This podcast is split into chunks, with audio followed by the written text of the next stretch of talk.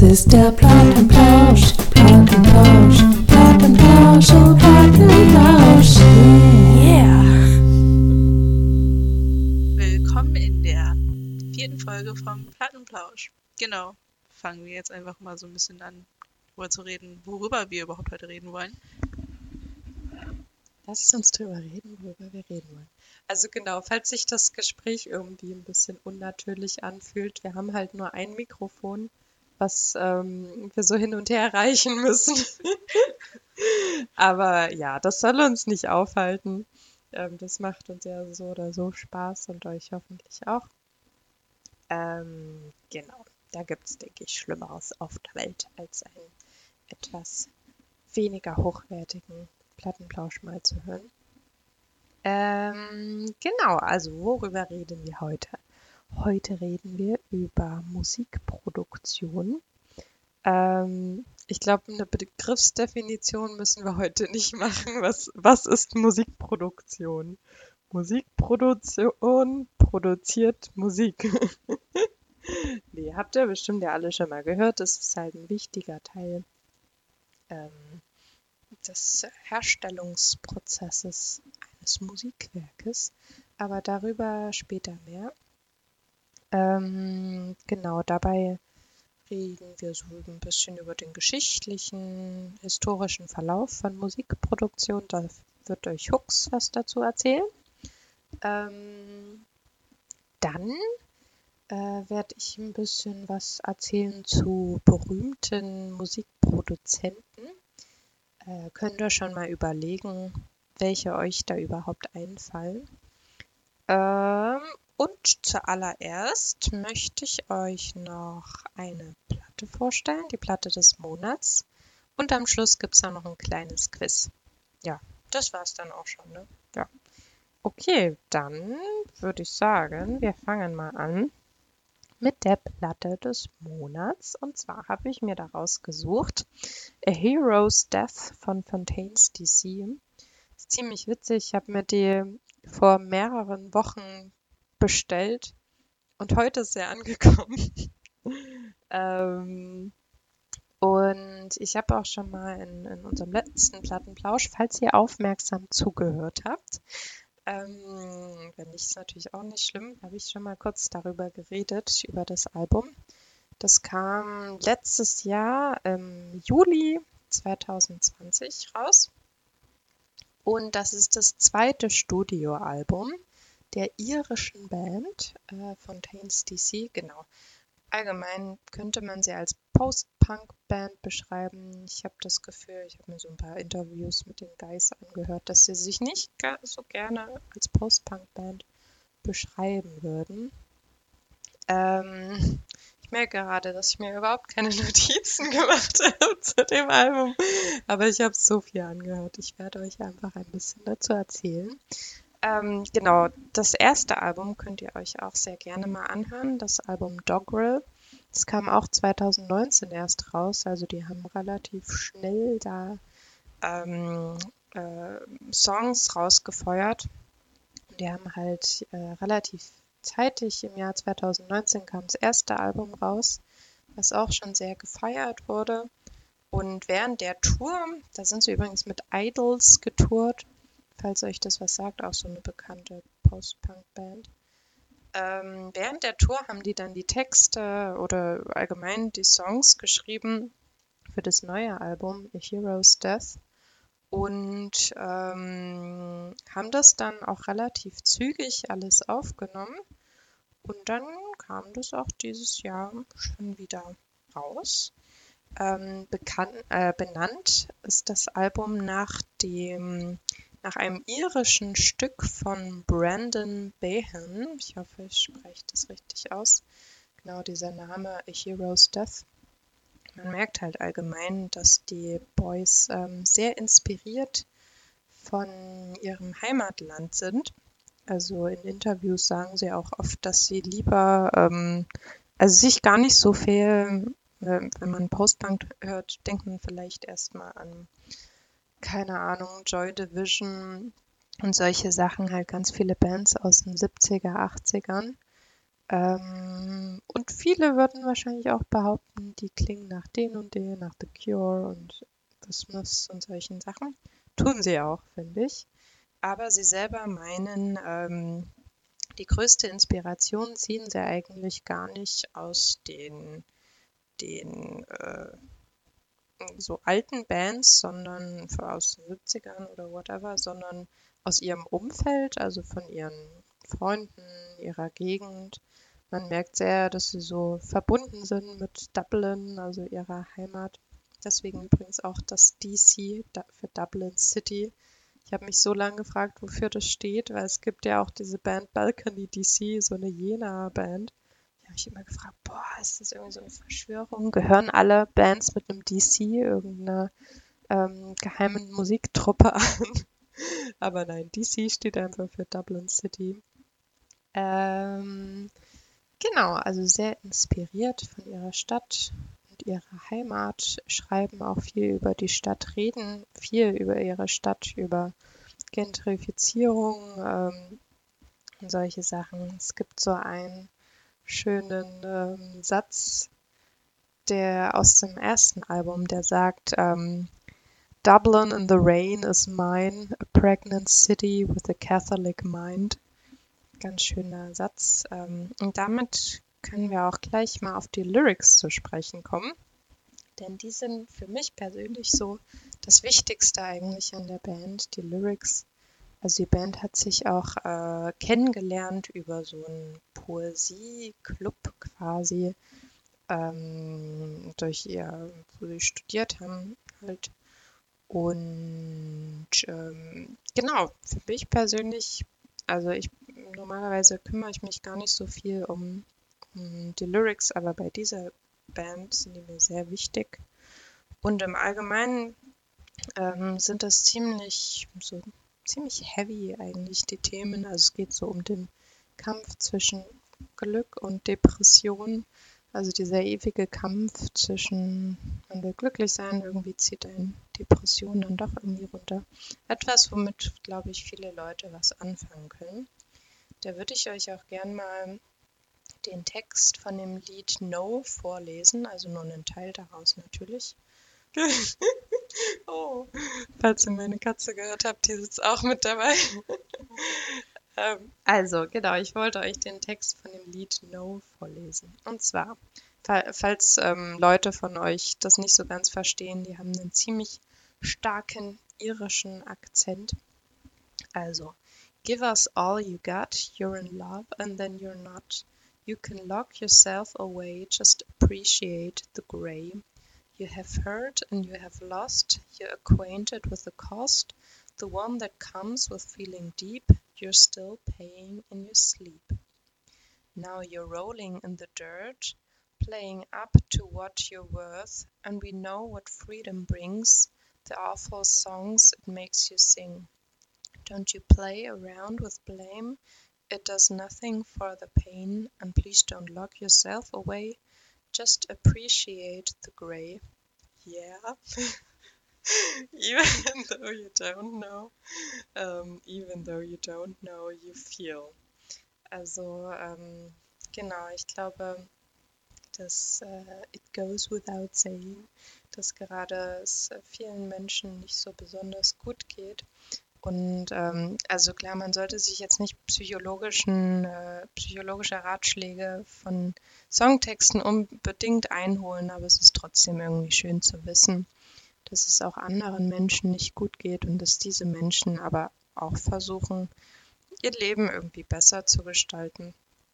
Ähm, genau, das ist so die Quintessenz des ganzen Albums, finde ich. Also es ist immer so ein bisschen so ein Hin und Her zwischen, ähm, ja, uns geht's nicht gut, aber wir wollen, dass es uns irgendwie besser geht. Ähm, ja, das zu dem Album. Also A Hero's Death von Fontaines DC. Ähm, genau, aber so viel zu dem Album.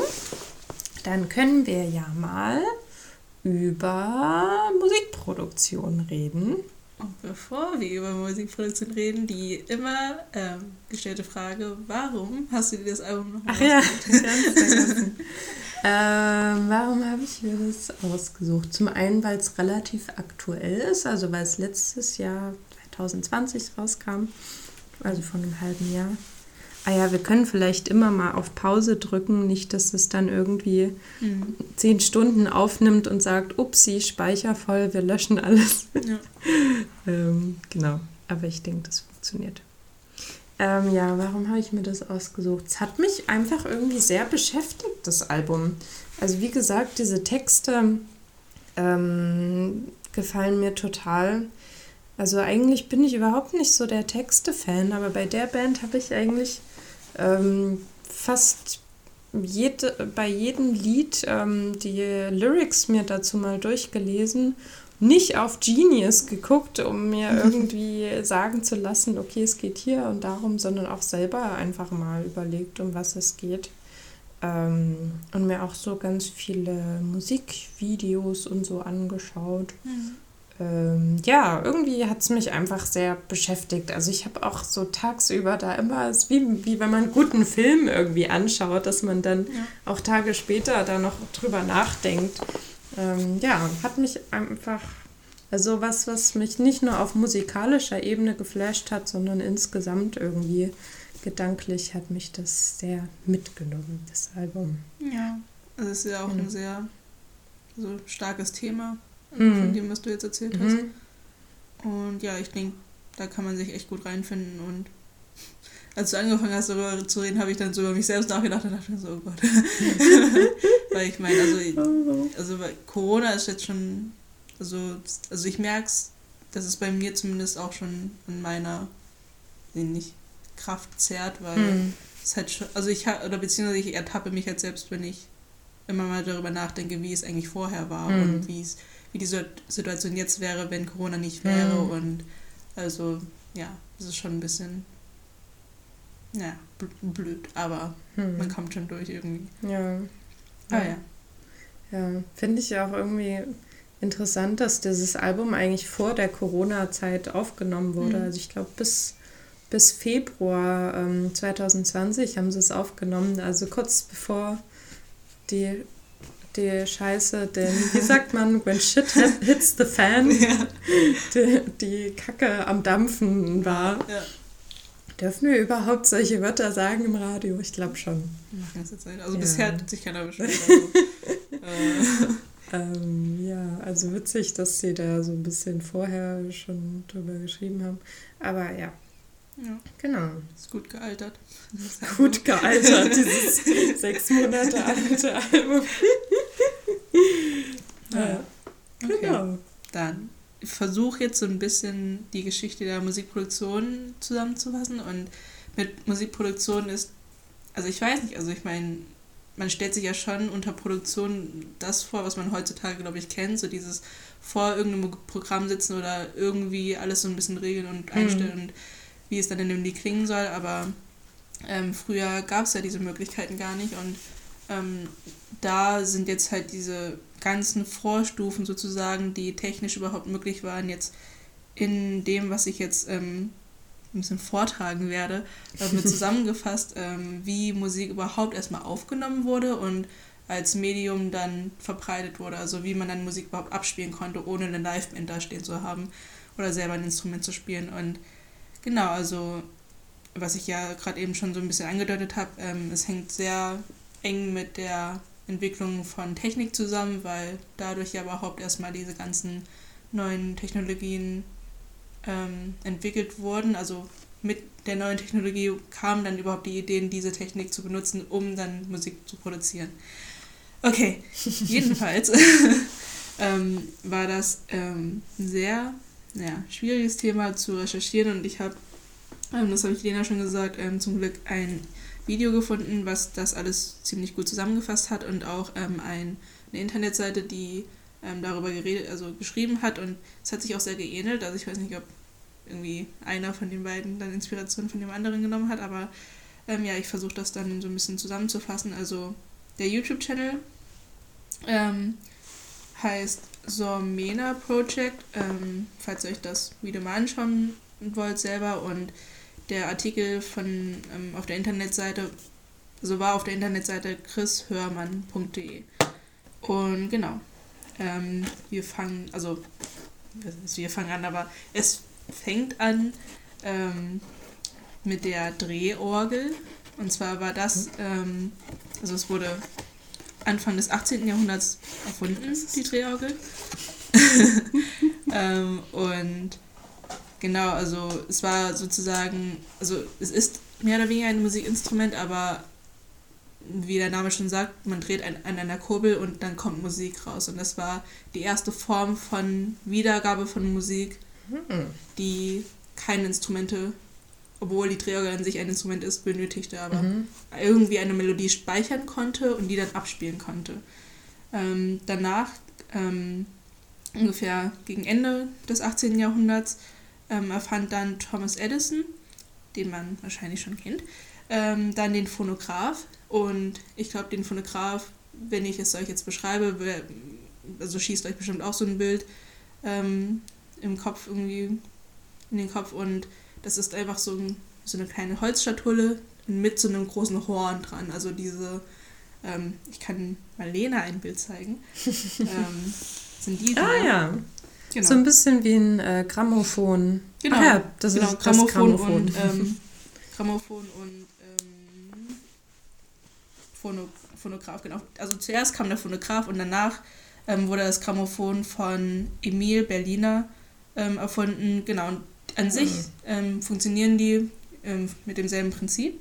Konnte man, weißt du das zufällig, ähm, auf dem Grammophon Schallplatten äh, abspielen, die auf dem, äh, wie hieß das andere? Ähm, Phonograph. Phonograph liefen?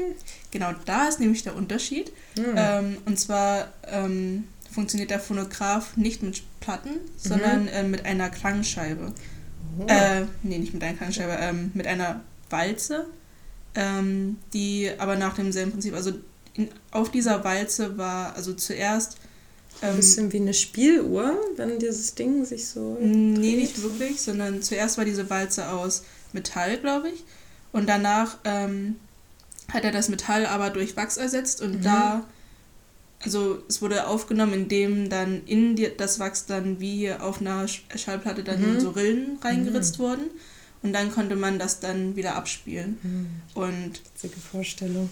Ja, das ist, also ich weiß nicht, in meinem Kopf ergibt das noch immer keinen Sinn, wie das alles funktioniert. Ich meine, das ist auch wild, wie dann CDs und ähm, mhm. Schallplatten funktionieren, aber das ist ja dieses Prinzip mit den Rillen und so weiter. Und dann, genau, wurde das ähm, vom Grammophon sozusagen ähm, abgelöst. Ähm, wie gesagt, ziemlich ähnliches Prinzip, nur dass sich das dahingehend unterscheidet, dass ähm, Grammophon eben dann Platten benutzt wurden. Und die Platten erwiesen sich als ähm, auf jeden Fall praktischer.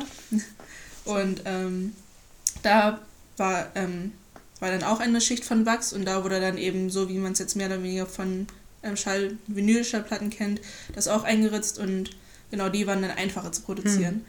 Und genau, ähm, das Wachs wurde dann von Shellac ähm, mhm. ersetzt, also mit durch Shellac ersetzt und Shellac-Platten kennt man ja jetzt auch noch so ein bisschen, also die Leute, die dann wahrscheinlich ähm, auch einen, einen, Plattenspieler haben. Mhm.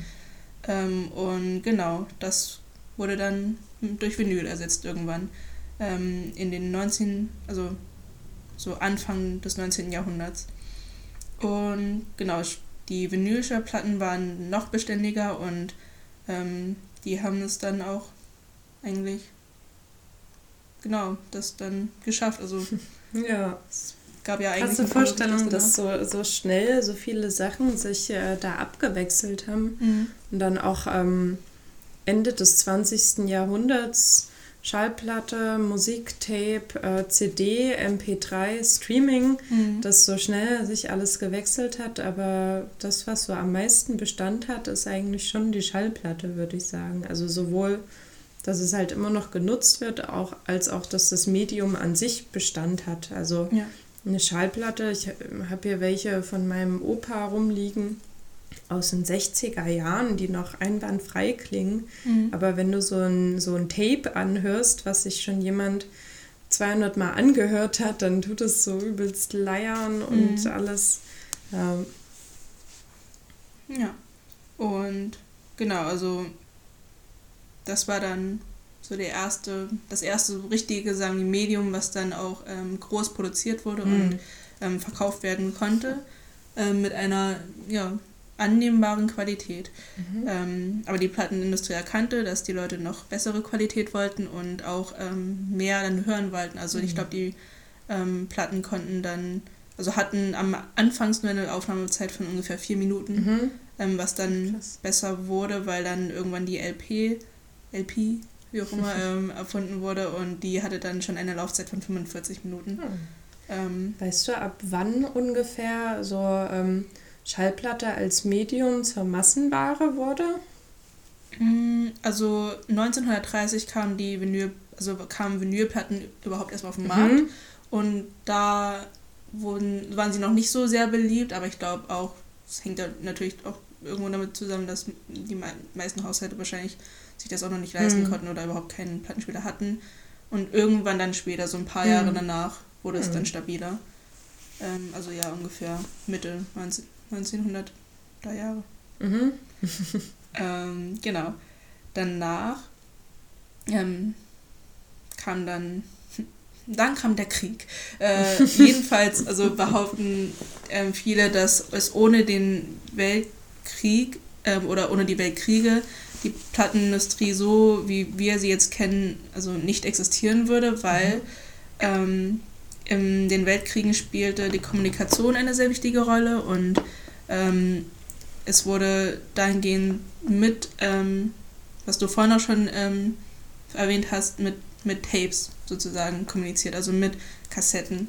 Und ähm, das war eine wichtige, also die spielten eine wichtige Rolle, weil ähm, man mit Tonbandgeräten ähm, das leicht aufnehmen konnte und wenn ähm, die Informationen dann nicht mehr verbreitet werden sollten oder man das irgendwie geheim halten wollte, Tonband, also dann das Tonband einfach einfach auch wieder löschen konnte Mhm.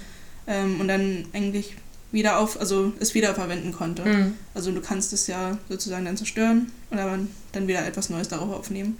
Und genau, das war, hat das irgendwie nochmal ein bisschen befeuert, dass dann da die Technik ein bisschen ähm, angekurbelt wurde. Und ja, also am Anfang wurde der Schall noch auf Schalldraht aufgenommen und irgendwie dann Mitte der 1930er Jahre wurde es dann von Kunststoffband ähm, ersetzt. Also interessant ist da halt auch, dass ähm, Schallplatten und ähm, die Tonbandgeräte ja irgendwo ein bisschen gleichzeitig dann ähm, erschienen, aber erstmal mit anderen Zwecken. Also das eine wirklich um Musik zu hören und das andere um zu kommunizieren. Mhm. Und genau, also die Qualität war noch ein bisschen, naja, schlecht damals. Also es war immer noch schwierig, dann eine gute Qualität hinzukriegen und ähm, das, das verbesserte sich dann aber irgendwann ähm, auch mit den Fortschritten von der, den Erfindungen von Mikrofonen und Lautsprechern. Also Mhm. ähm, man brauchte ja auch dann für die Schatten, äh, Plattenspieler ähm, passende Lautsprecher, um dann das irgendwie ordentlich hören zu können. Und genau. Ähm, ein noch wichtiger Punkt ist dann ähm, der, also es kam zu einer musikalischen Wende durch den Mehrspurrekorder, ähm, der Anfang der 50er Jahre ähm, sozusagen erfunden wurde. Und ähm, das Problem war nämlich, dass ähm, mit den Schallplattenaufnahmen man sich keine Fehler erlauben konnte. Also es war erstens sehr teuer, sie zu produzieren und zweitens konntest du halt, du hattest einen Anlauf, du musstest das einmal spielen und das Mhm. war in dieser Platte drin. Mhm. Und wenn das nicht funktioniert hat, musstest du eine neue nehmen. Und ähm, da war der Druck natürlich sehr hoch, das irgendwie in dem Anlauf dann perfekt zu machen und dass man das dann auch, ähm, also, also es wurde dann auch gesagt, dass ähm, die Qualität dann darunter einfach gelitten hat, weil die ähm, Künstlerinnen und Künstler dann unter so hohen Druck litten, dass sie dann nicht wirklich ihr Bestes geben konnten, Mhm. weil es einfach Mhm. an diesen einen Versuch dann hing. Ähm, genau, und dann ähm, ging man dann Schritt für, also schrittweise über zu den Tonbändern. Und genau, weil das einfach eine einfachere Methode war, Musik aufzunehmen, weil man, wie auch schon im Weltkrieg, ähm, die das dann einfach löschen konnte und dann nochmal neu aufnehmen konnte und es war einfach preisgünstiger und man konnte ja auch die Tonbänder dann einfach auseinanderschneiden und dann wieder zusammenflicken mhm. und dann daraus ein Band machen. Ähm, genau, und zum Beispiel ähm, haben die Beatles ähm, da auch, also die waren sehr clever, sie haben ähm, mit ihrem Album Sgt. Pepper's Lonely Hearts Club ähm, Band ähm, ein Tonbandgerät genommen und was so schon mehrere Spuren aufnehmen konnte, aber sie haben dann erstmal, sagen die, mit den vier Spuren das dann aufgenommen und dann dieses Band genommen und dann nochmal vier Spuren draufgelegt mit mhm. einem neuen Band. Also ist dann synchronisiert und dann nochmal immer wieder gelayert sozusagen, mhm. also geschichtet und dadurch ähm, ist diese Platte auch so, also so komplex geworden und das haben dann ihnen andere Leute nachgemacht und daraus entstand dann der Wunsch danach, mehrere Spuren haben zu können. Und genau dadurch kam dann irgendwann die Entwicklung von Mischpulten. Und also man merkt jetzt so langsam, dass es wirklich einfach so eine Schritt-für-Schritt-Entwicklung von Technik, dann Musik und Technik und Musik und von einer schrittweisen Evolution da irgendwo. Dass vielleicht auch die ist. Musik sich immer an die Technik so ein bisschen angepasst hat und genau. rundherum, dass diese Sachen nie so separat voneinander ja. gesehen werden können. Hm. Ja. Stimmt, auch spannend. Und genau, irgendwann wurden dann die ersten Mischpulte erfunden und in Kombination mit äh, Mikrofon und so weiter, also hat sich dann die Musik insgesamt auch verändert. Also mit den frühen Computern ähm, wurde es dann möglich, ähm, mehrere Spuren aufzunehmen, die dann zu bearbeiten, ähm, was dann irgendwann aber schwieriger wurde, weil die Mischpulte dann immer größer wurden und dann äh, manchmal, also wenn ihr jetzt euch ein Mischpult vorstellt, ist es mehr oder weniger schon groß, aber ihr müsst euch vorstellen, dass so ein Mischpult dann irgendwann so einen halben Raum eingenommen hat und dann fünf Leute gleichzeitig an den Pult da gearbeitet haben. Und das war einfach zu anstrengend, sodass dann irgendwann, ähm, als dann die ersten Computer ähm, erfunden wurden und der dann in den Mischpult eingebaut wurde, ähm, die, der Computer dann die Arbeit von den Personen abnehmen konnte, weil er dann direkt alles schon einstellen konnte, hm. ähm, wenn man in irgendeinem Lied gearbeitet hat, ähm, sodass man dann nicht alles manuell an den Schaltern ähm, verschieben musste. Ähm, und ja, dann kommen wir dann irgendwann zur, zum digitalen Zeitalter in den 80ern und 90ern, wo wir dann irgendwann nur noch das Licht der Welt erblickt habe. ähm, was wir dann eben wahrscheinlich auch erkennen, und zwar ähm, eher Kompaktkassetten und ähm, CDs. Ähm, was dann ähm, die neuen Formen von Tonträgern waren und ähm, auch eine wichtige Rolle spielten als Zwischenschritt. Und da will ich mich jetzt auch gar nicht zu sehr irgendwie aufhalten, weil es dann nochmal zu viel werden würde. aber ja, also irgendwann kam es eben dazu, dass man dann am Computer arbeiten konnte, so wie man es eben heutzutage kennt, äh, mit bestimmten Programmen und ich weiß nicht, also ich von, ich glaube von Genius, die haben so eine Reihe, wo ähm, Leute, also Produzenten aufdröseln, wie sie ein Lied produziert haben für bestimmte Künstlerinnen und Künstler und es ist irgendwie ganz interessant zu sehen, weil wir kennen das ja hauptsächlich so, dass man das jetzt einfach irgendwo Samples oder sowas downloaden kann, das dann benutzen kann und dann bearbeiten kann. Und er hat es dann, also der eine hat es so erzählt, ich glaube, der hat von Kid Cudi ähm, Pursuit of Happiness oder sowas oder das Day and Night, glaube ich, ähm, produziert und er meinte so, ja, und ich hatte dann so ein paar Snares und Kicks und so weiter und es war alles so ein bisschen langweilig. Ich habe dann dann auf Ebay geguckt oder sowas und dann, ja, irgendwann hat er so ein paar Samples verkauft und dann bin ich dahin mit meinem, wir haben das dann auf CD gebrannt und dann bin ich zurück und dann habe ich das benutzt und das war für mich dann so was. Also es waren schon schwierigere Zeiten, glaube ich. Aber ja, ähm, heutzutage ist es einfach sehr einfach und an sich auch schön, weil zum Beispiel eben zu Corona-Zeiten ist man nicht mehr an ein Studio gebunden, wo man dann hin muss, sondern ja. man kann es mehr oder weniger gemütlich aus von zu Hause machen. Und ja, das war hoffentlich ein mehr oder weniger äh, sinnvoller Überblick über die Musikproduktion. Das waren sehr viele Informationen. Ja. Ähm, Aber sehr spannend auch. ja. So, genau. Dann könnte ich ja mal anschließen an den nächsten Vortrag. Nein, keine Angst. Ähm, ja, also im Prinzip hängt es ja auch alles so ein bisschen mit zusammen. Ähm, ich habe mir jetzt halt auch mal so drei große Produzenten rausgesucht. Ja, es sind alles Männer. Ähm, so die drei, die international sehr bekannt sind und ähm, als, an die ich persönlich halt auch als erstes gleich denken musste. Und da haben wir zuallererst den Rick Rubin. So ein schöner Name, finde ich irgendwie cool.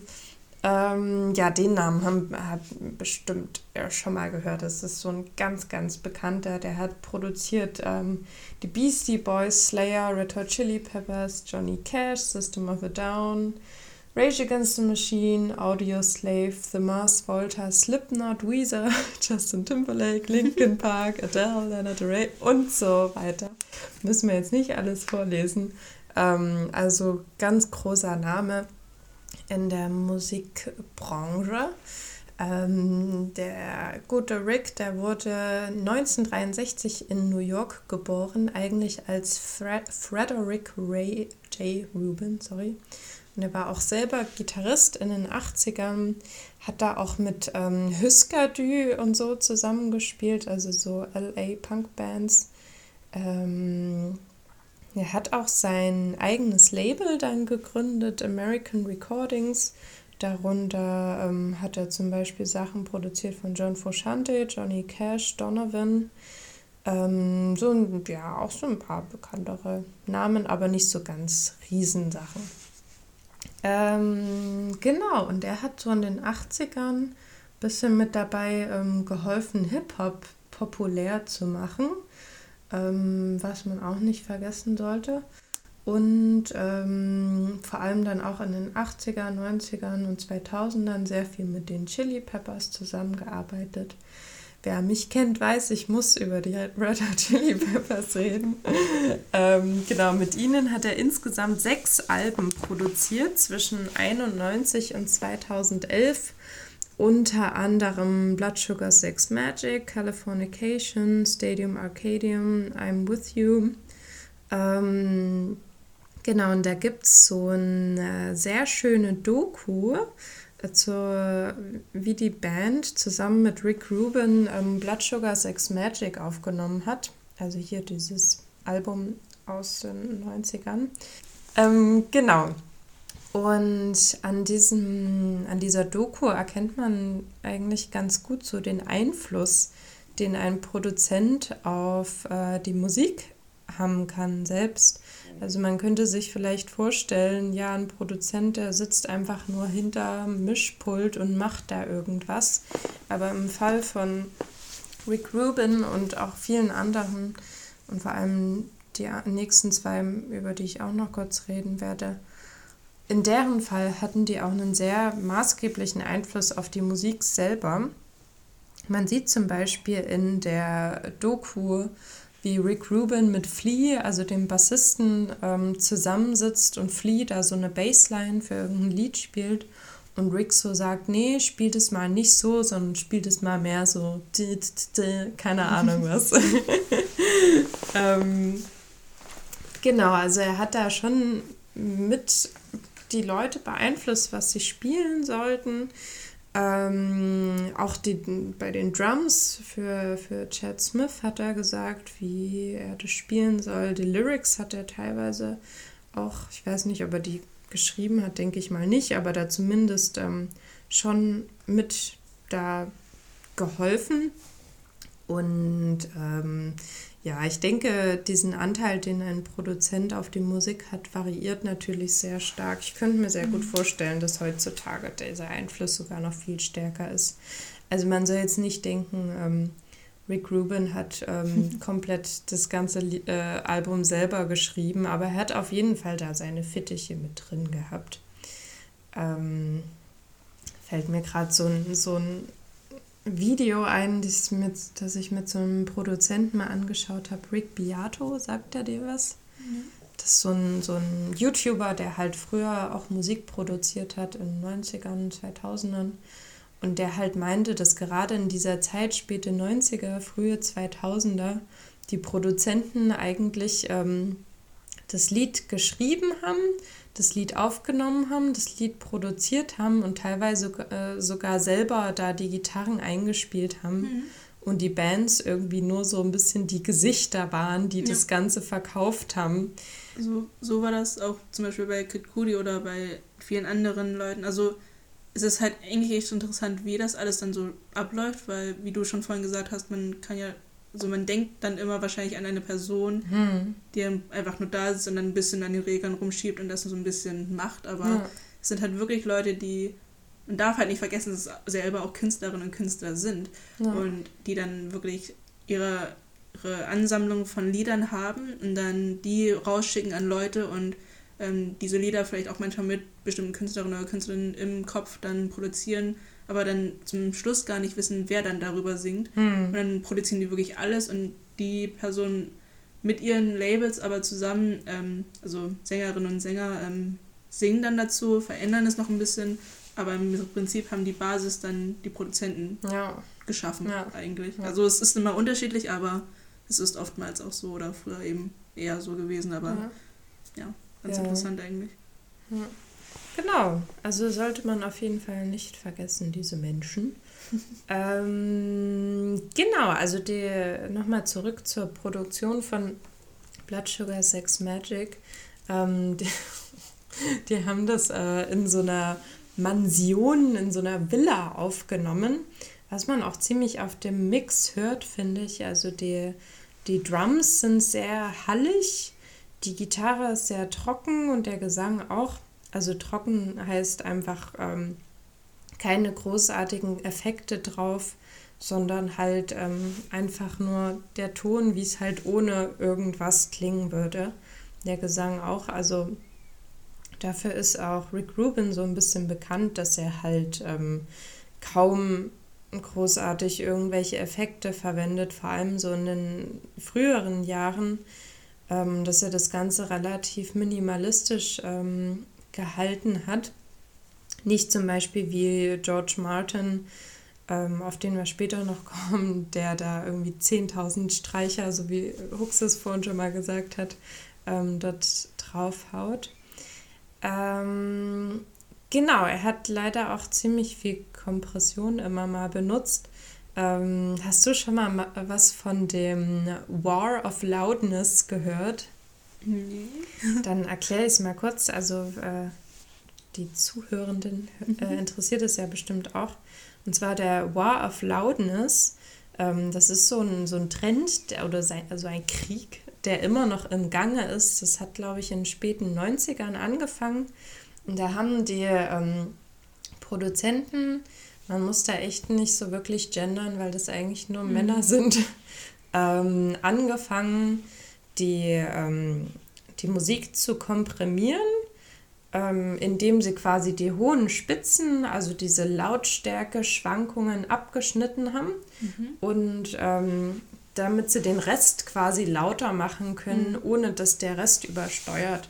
Also ähm, wenn man sich das vorstellt, es gibt so Musik, die dann erst ganz leise anfängt und allmählich lauter wird und es dann so einen übelsten Knall gibt, ähm, sowas ist da eher schwierig, beziehungsweise Kompression versucht halt diesen leisen Part genauso laut mhm. zu machen wie den lauten Part, um halt alles laut zu mhm. haben. Und das ist so ein bisschen der War of Loudness, ähm, dass halt die Musik immer, immer lauter einfach geworden ist. Und da hat ähm, Rick Rubin auf jeden Fall auch mit dazu beigetragen, zu diesem kleinen Krieg. Also besteht dann der Krieg darin zwischen Leuten, die alles dann laut haben wollen und anderen Leuten, die es aber, die mehr. Ähm ja, nee, also darunter ist eher zu verstehen, dass eigentlich so in der Mainstream-Mucke oder einfach die größeren, bekannteren Leute mhm. einfach immer lauter als die anderen mhm. sein wollten.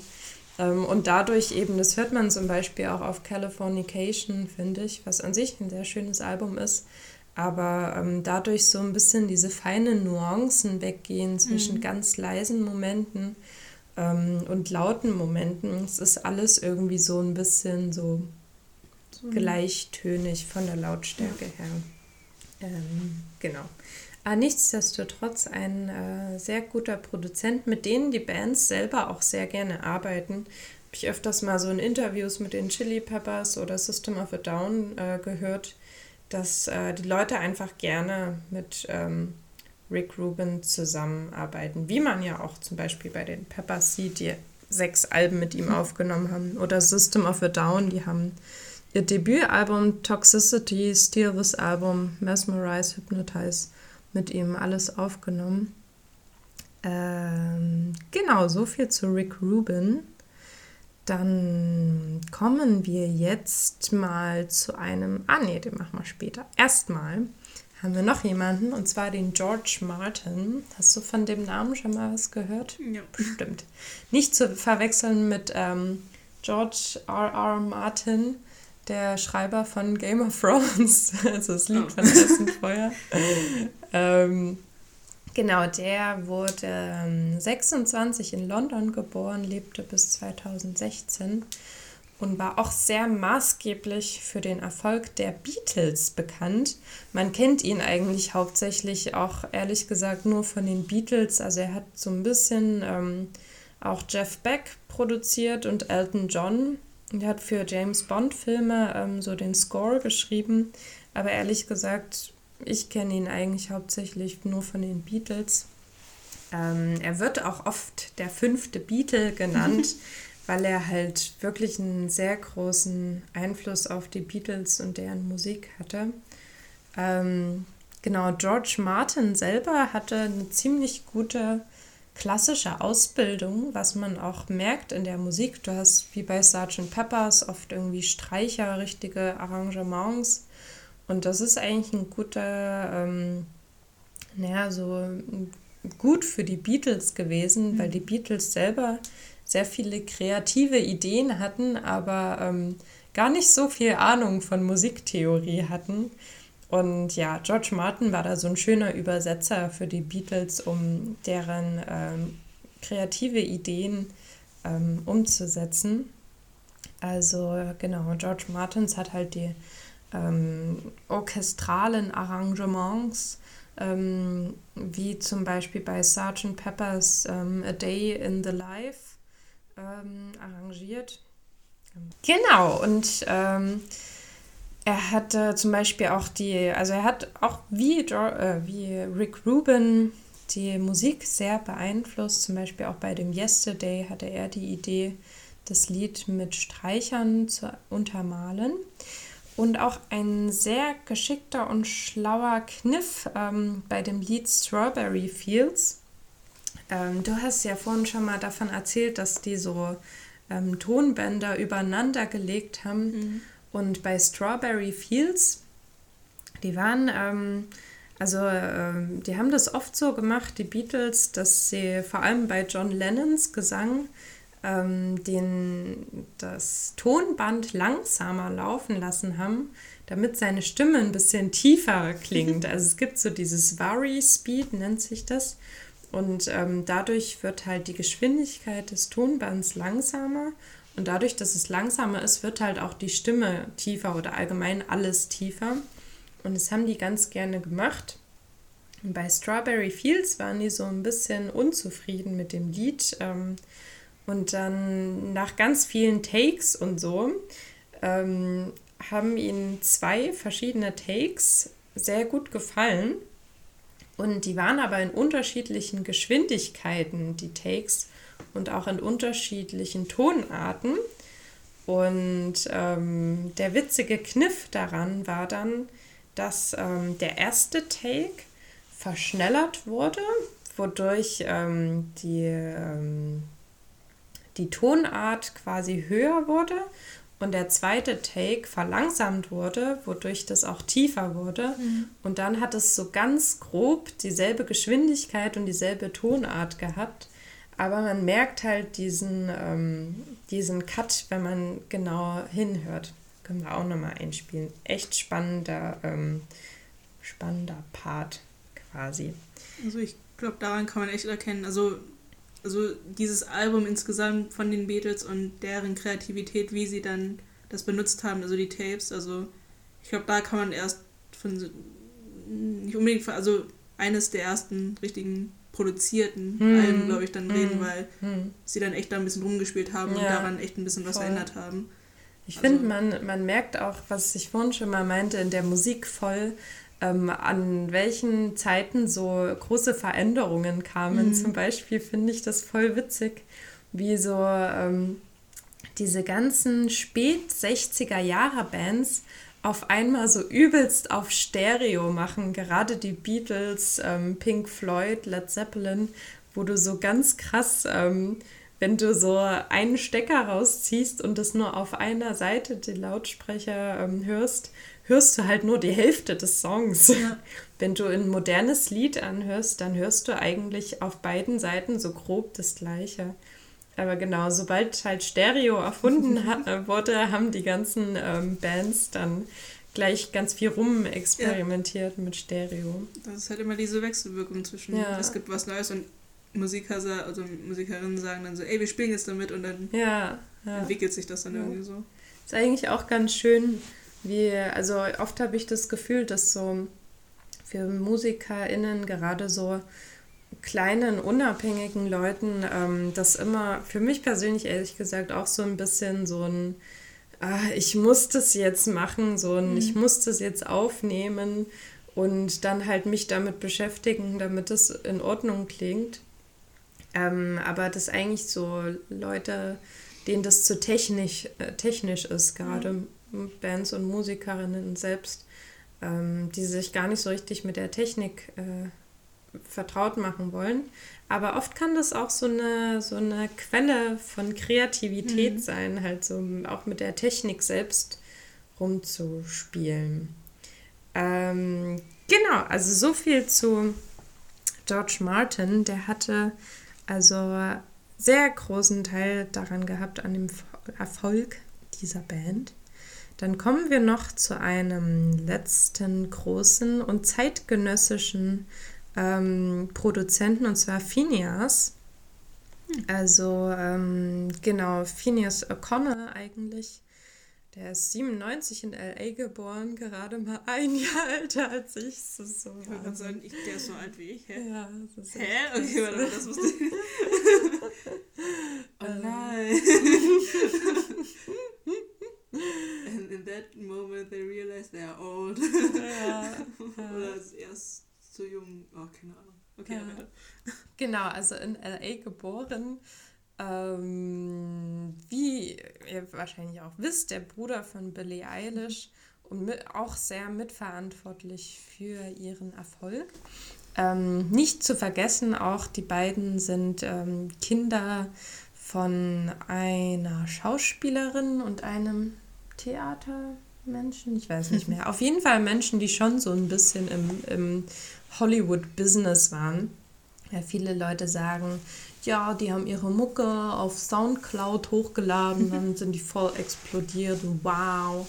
Also klar, ist auch echt krass. Also sie sind auch einfach echt krass, aber mhm. man darf nicht vergessen, dass die Eltern da sicherlich auch schon ein bisschen ähm, mit den ihrer Fittiche drin hatten. Ähm, merkt man auch daran, dass ähm, seine Mutter, also Phineas Mutter, mit ihm, als er zwölf war, in so einen Musikproduktionskurs gegangen ist. Und da hat er dann auch in dem Alter, also mit zwölf, angefangen, mit Logic Pro zu produzieren. Also es ist so ein beliebtes Programm für, für Apple, eigentlich mit eins der größten Programme so für Musikproduktion. Ähm, Genau, also Finia schreibt auch seine eigenen Songs ähm, und produziert nicht nur für Billie Eilish, sondern hat auch für Selena Gomez und Camilla Cabello zum Beispiel mitproduziert. Ähm, genau. seine Stärke ist vor allem, ich habe mir da mal so ein, so ein Pitchfork äh, angeschaut, was mhm. sehr schön gemacht ist, ähm, sich in die Künstlerinnen vor allem hineinversetzen zu können. Also natürlich auch an seine äh, Schwester Billie Eilish hineinzuversetzen und zu wissen, okay, sie mag jetzt dies und das und sie will, dass das so und so klingt und das versuche ich jetzt. Ähm, genau, und in diesem Video erklärt er dann auch ein bisschen, dass er gerne so außergewöhnliche ähm, Methoden für seinen, seinen Klang benutzt, also zum Beispiel für eine Snare benutzt er nicht einfach irgendeinen Snare-Ton, den es halt auf Logic äh, gibt und den schon 10.000 andere benutzt haben, sondern er hat da irgendwie in seinem Bad ähm, ein Streichholz angezündet und, ja. es, und den Ton aufgenommen und dann dieses Anzünden des Streichholzes immer als Snare-Sound quasi genommen. Finde ich sehr cool. Ähm, genau, er benutzt auch sehr gerne so unangenehme Töne, sowas wie Wecker oder eine Säge, ähm, was auch sehr zu diesem Horror-Sound, wie man ihn gerne nennt, von Billie Eilish mit dazu beiträgt. Ähm, genau, aber insgesamt auch relativ minimalistisch, aber nicht immer. Ähm, genau, und er hat halt insgesamt eine ganz interessante Herangehensweise, vor allem in seiner Arbeit mit Billie Eilish, weil sie eben einfach Geschwister, Geschwister sind, wissen sie, denke ich, beide ziemlich gut aufeinander einzugehen und was die andere Person halt gut findet. Ähm, und sie sind auch beide sehr perfektionistisch. Also sie haben zum Beispiel ähm, an den Backing-Vocals für einen Song, wo man eigentlich sechs Stunden dafür gebraucht hätte, sieben Tage gebraucht, nur um äh, den Hintergrundgesang aufzunehmen, wo dann auch irgendwie 100 Spuren rausgekommen sind, also unglaublich ähm, viel. Ähm, genau, und im Allgemeinen, er ist halt auch noch relativ jung und denkt quasi Produktion auf eine neue Art und Weise. Also viele finden das ja sehr faszinierend, dass er halt ähm, eigentlich so ein, dass so ein übelst so eine der bekanntesten Künstlerinnen aktuell ähm, eigentlich auch so ein bisschen wie Bedroom Pop mhm. bei jemandem zu Hause auf einem Laptop aufgenommen wurde. Man muss natürlich dazu sagen, dass heute Musik ähm, eigentlich immer auf einem Laptop oder einem Computer aufgenommen wird. Ähm, genau, aber ja, er hat zum Beispiel auch ähm, für das Lied Partners in Crime, also sein eigenes Lied, hat er ähm, ganz lange überlegt, wie er die Akustikgitarre aufnimmt, war ziemlich unzufrieden damit. Und dann hat er das auf einem Festival in einem Zelt mit seinem iPhone aufgenommen und fand es dann so cool. Und man hört dann halt in dem Lied auch so ein bisschen die Hintergrundgeräusche von den Menschen, die da auf irgendeinen Gig äh, da gewartet haben. Ähm, genau, also auch sehr kreative Herangehensweise an Musikproduktion. Es ist nicht so ein, yo, ihr seid von frühs um acht bis abends um acht in dem Studio und wir nehmen das hintereinander weg auf, sondern wir nehmen hier mal Streichhölzer oder irgendwo hat er auch den Ton von, von so einem, wenn man an einem Flugzeug so den mhm. Flight Attendant ruft, ganz viele Geräusche halt genommen, ganz interessante Herangehensweise. Ähm, das ja. ist halt auch so beeindruckend, dass es heutzutage, also ich gehe dann, ich glaube, weil ich das gerade runtergerettet habe, aber immer wieder zurück zur Musikproduktion und ich meine, wie viele Möglichkeiten es heutzutage einfach gibt. Also ich meine, mit dem Handy oder mit dem was auch immer, das schnell aufnehmen, ja, irgendein Geräusch und das dann mit diesem Programm so sehr zu verändern, dass es dann klingt wie ja, ein Instrument ja. oder wie eine Snare oder wie auch immer. Und keine Ahnung, also das hat natürlich die die Musik so sehr revolutioniert und also, keine Ahnung, es, also es fühlt sich jetzt zumindest aus der Perspektive dann so an, als ob es da kein Ende mehr geben würde, ja. sondern dass man aus allem irgendwas machen kann. Ja. Also, Voll. ja. Meine Katze gibt gerade witzige Geräusche von sich. Tief entspannt. ähm, genau, das war's dann auch schon zu drei bekannten Musikproduzenten, dann äh, können wir ja zu unserem kleinen, im wahrsten Sinne des Wortes, Musikquizzes Quizzes übergehen. Ähm, ich fange einfach mal an. Und zwar habe ich eine Frage an dich, Hux, Okay. und an euch, liebe Zuhörerinnen und Hörer. Und zwar ist es eigentlich nur eine Frage. Was versteht man unter Panning? A. Das Benutzen von Pfannen, in Klammern Pan, anstelle von Kuhglocken. B. Ein Effekt, der den Sound knackiger macht. C. Das Zuordnen von Audiospuren zu bestimmten Stellen im Raum. D. Ein Soundcheck, um zu schauen, ob alle Geräte funktionieren. Oh Gott. Was dazu sagen, ich produziere nicht. äh. Aber ich glaube. Also ich, ich würde einfach mal das mit den Pfannen ausschließen. Verdammt. ähm, das hat nicht so funktioniert hier. Ähm, ich fühle mich wie bei Wer wird Millionär? Ähm, Nee, wie ist die Musik von Wer wird Millionär? Ich weiß es. äh, genau das. ähm, ich würde C vielleicht sagen. Richtig, Ja, okay. Also das ist so ein, so ein bisschen das, wovon ich vorhin auch schon mal kurz geredet habe, was die Beatles und so sehr gerne gemacht haben.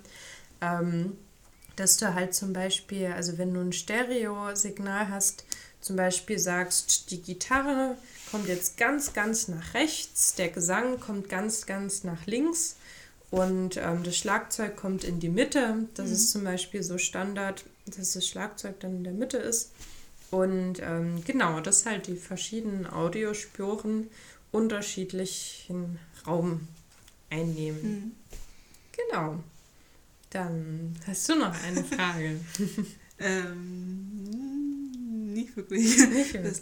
Ding ist, also es ist halt, ich weiß nicht, für uns hat es sich jetzt schwierig ausgestellt, da irgendwie Fragen Ja. zu ähm, generieren, weil ähm, zum Beispiel meine Idee war es halt zu fragen, ob jemand seinen Song selbst produziert hat oder nicht, aber das ist ja so unterschiedlich, dass man das Ja, eben nicht sagen kann. Voll. Und, aber ja, Okay. Dann würde ich sagen, wir sind auch schon wieder ziemlich weit fortgeschritten in der Mhm. Zeit. Ähm, War es das schon wieder mit unserem Plattenplausch? Also, wir haben gemerkt, ähm, Produzenten sind sehr wichtig. sie können sehr viel. Sie sind, sie sind die Basis von der Musik, die wir hier ständig hören. Also immer mal wieder auch hier ein Shoutout an die Leute, die das machen und einfach nicht sie vergessen, keine Ahnung, weil Ja, weil von den meisten Leuten hast du halt echt noch nie gehört Mhm. irgendwie. Es ist echt krass. ich glaube, man kann sich auch sehr von diesem Glanz und Glamour dann irgendwie so flashen lassen und dann Mhm. schnell vergessen, dass da eigentlich noch sehr viel mehr Leute dahinter stecken, als nur diese eine Person, die im Vordergrund steht. Und ja, ich finde, das sollte eigentlich echt mehr gewürdigt werden an manchen Stellen. Ich weiß auch nicht wirklich wie, aber irgendwie halt. Also, Würdigt sie, egal wie. Schenkt ihnen eine Rose. schenkt ihnen ein Like, Subscribe. die Kids heutzutage. Oh Gott. Ähm, aber ja. Also ich glaube, Und dann merkten sie, dass sie alt sind. Ich glaube, ja, man hat echt jetzt. Also vor allem, ich habe gemerkt, jetzt nachdem du das dann mit den Produzenten nochmal irgendwie erläutert hast und mit den Beatles und so weiter, dass sich alles irgendwie sehr gut, glaube ich, zusammen also gesetzt hat. Also man muss dazu sagen, wir haben getrennt voneinander recherchiert und es hat irgendwie alles Hm. ziemlich gut gepasst. Also, Ja. Ich meine, klar, das ist ein Thema, aber ja, also dann Oh, genau. Der, ähm, der geheime Gruß. Also, genau, macht das auch gerne mal mit euren Freunden. Dann, dann sehen wir, dass ihr zum Club dazugehört. Und ähm, wenn ihr gerade alleine seid, weil ihr Social Distancing ähm, irgendwie betreibt, dann macht das vom Spiegel. Ähm, da kommt oder mit üben. euch selbst so, Mit beiden Händen, ja, Ja. falls ihr sie habt. falls ihr Hände Äh. habt. Genau. Ja. Genau. Also streckt beide Finger, Zeigefinger und Mittelfinger in die Luft. Könnt schon mal ein bisschen üben, Warm-up. ähm, und dann streckt sie nach vorne zum eure, zu eurem Spiegelbild, zu eurem Partner, zu eurer anderen Hand, was auch immer da ist, und wackelt sie und macht.